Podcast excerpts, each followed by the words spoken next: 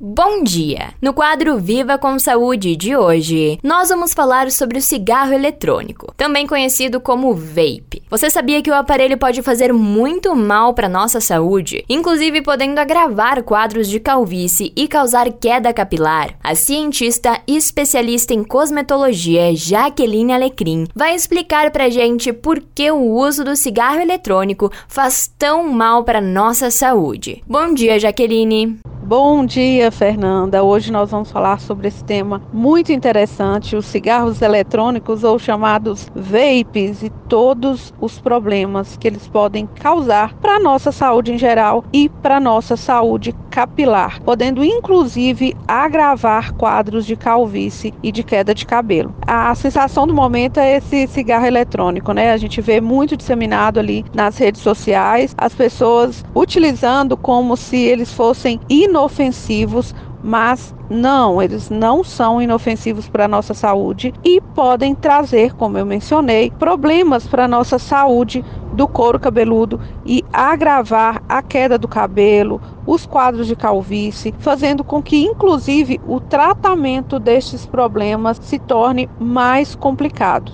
A gente tem que entender que apesar de ser um cigarro eletrônico, eles trazem riscos tão grandes quanto o cigarro convencional, inclusive com um risco de liberar de maneira é, incontrolável ali uma concentração talvez até maior de componentes tóxicos e que fazem mal para a nossa saúde.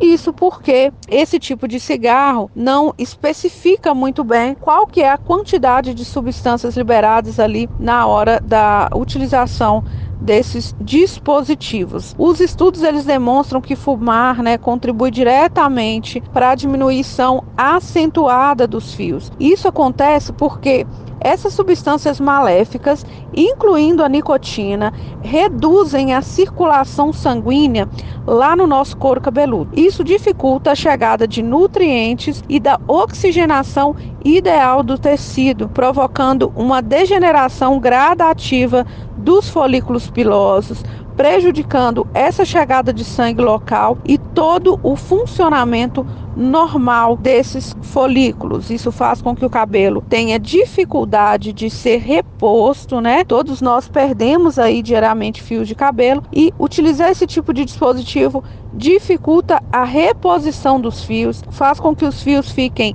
quebradiços, porosos, além de provocar essa queda capilar e em homens agravar ainda mais aquela perda de cabelo localizada ali no topo da cabeça, né? Em mulheres também pode agravar quadros de alopecia androgenética, a calvície aí, né? E também provocar queda de cabelo. Perfeito, muito obrigada pela tua participação, Jaqueline. Esse foi o quadro Viva com Saúde de hoje, da Central de Conteúdo do Grupo RS com Fernanda Tomás.